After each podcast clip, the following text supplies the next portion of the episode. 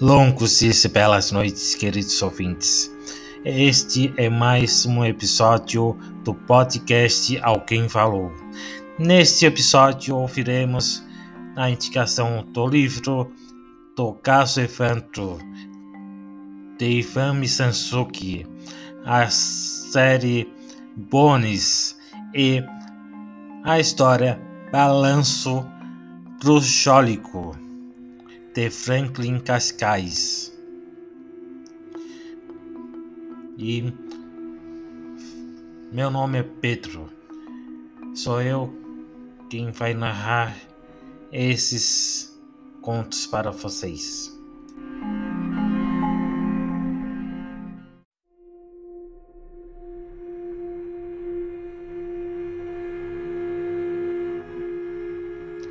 A indicação do livro desta semana é o livro do caso evento do autor e jornalista Ivan Mizanzuki. No início da década de 90, várias crianças desapareceram no Paraná.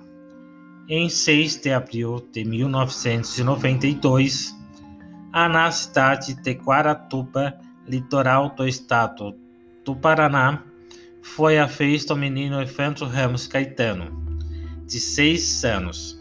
Poucos dias depois, seu corpo foi encontrado sem mãos, cabelos e vísceras, o que, o que levou à suspeita de que ele fora sacrificado no ritual satânico. Passados três meses, numa reviravolta que deixou até os investigadores atônitos, sete pessoas, incluindo a esposa e a filha do prefeito da cidade. Foram presas e confessaram o crime. O caso, que ficou conhecido como as Bruxas de Guaratuba, teve imensa repercussão. Especulações sobre o crime diabólico preencheram páginas e mais páginas de jornais e ocuparam a programação televisiva. Os, os desdobramentos judiciais se estenderam por cerca de três décadas. Neste livro-reportagem, criado a partir da pesquisa feita para a quarta temporada do podcast Projetos Humanos, de Ifame Sansuki, conta como os procedimentos investigativos contestáveis e denúncias de tortura puseram em xeque a validade não apenas do trabalho policial, mas também das confissões dos, supostos culpados. Esse livro ainda está na pré-venda na Amazon e em alguns outros sites.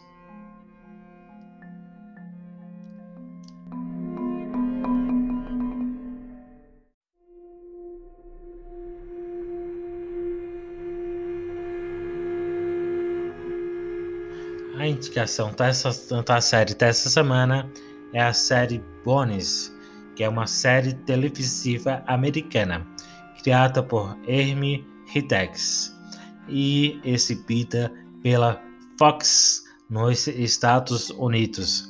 Aqui no Brasil está disponível pela Fox e Fox Live.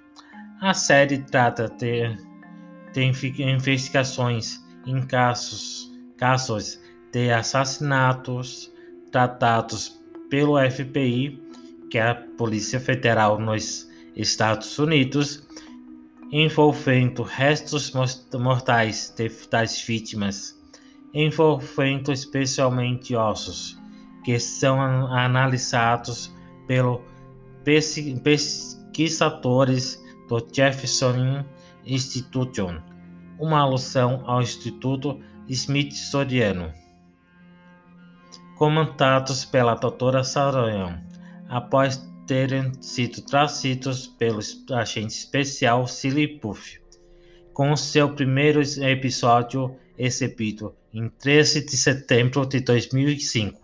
Contou com um total de 12 temporadas, finalizando em 28 de março de 2000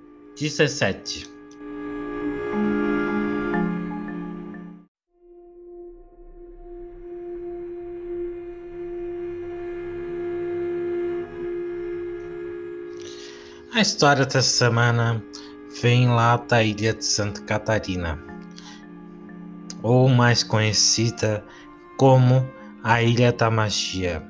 Não é à toa que os, nossos, que os ancestrais moradores desta ilha contam essas histórias.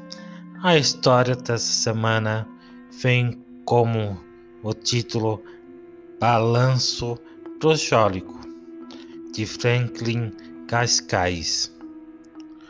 Contou-me a seguinte história acontecida lá na ilha de Santa Catarina, a ilha dos 300 engenhos de fabricar farinha de mandioca.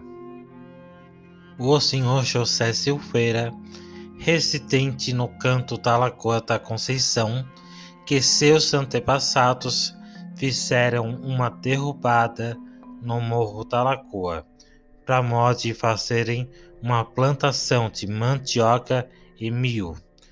Aconteceu, continuou o narrador, que na margem da roça derrubaram um grande dinheiro bem vazado que ficou caído ao pé de uma grande árvore que tinha em si um cipó, um cipó enroscado e que, que de lá de cima do alto das ramagens de Java cair um grande seio em forma de balanço.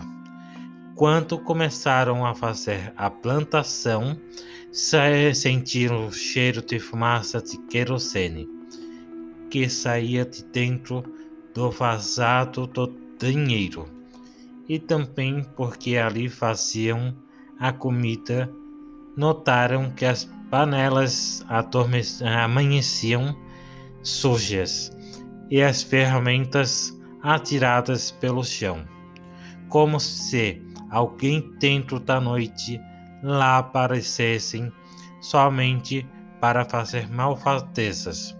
Desconfiados com a situação, passaram a vigiar o local e constataram que dentro da noite a ramagem da árvore que tinha o balanço era tomado por luzes de várias formas e tamanhos e que se movimentavam para direções diversas. Encorajados por uma mulher penseteira, muito entendida e poderosa dessas coisas dos outros mundos, subiram o morro protegidos com pintinhos, breves, figas, mostardas, arrudas, cisco das três marés, água benta, vela benta, folhas de guiné, que são verdadeiras armas contra o poder diabólico desses tascos dos infernos. O que encontraram era horripilante para os olhos humanos. As árvores tinham na base formas de pés de vários animais. Lamparinas dançavam metamorfoseadas em forma humana na boca do dinheiro. Derrubado estava um pijo em forma de morcego.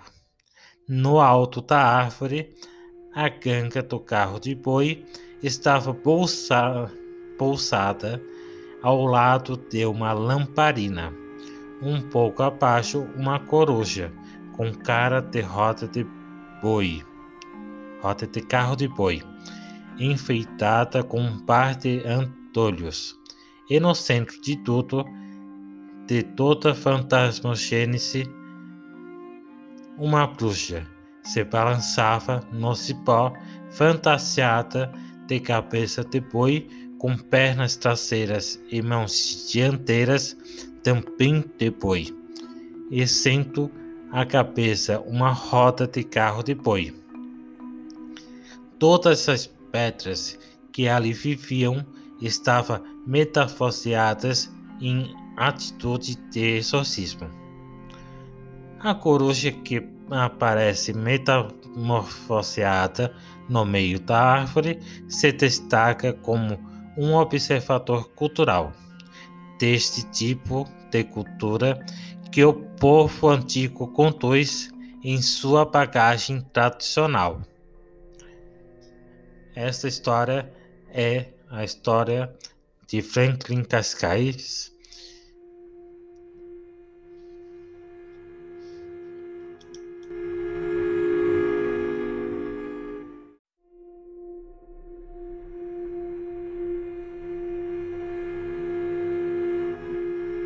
Siga o podcast Alguém Falou no Facebook e no Instagram. E até o próximo episódio.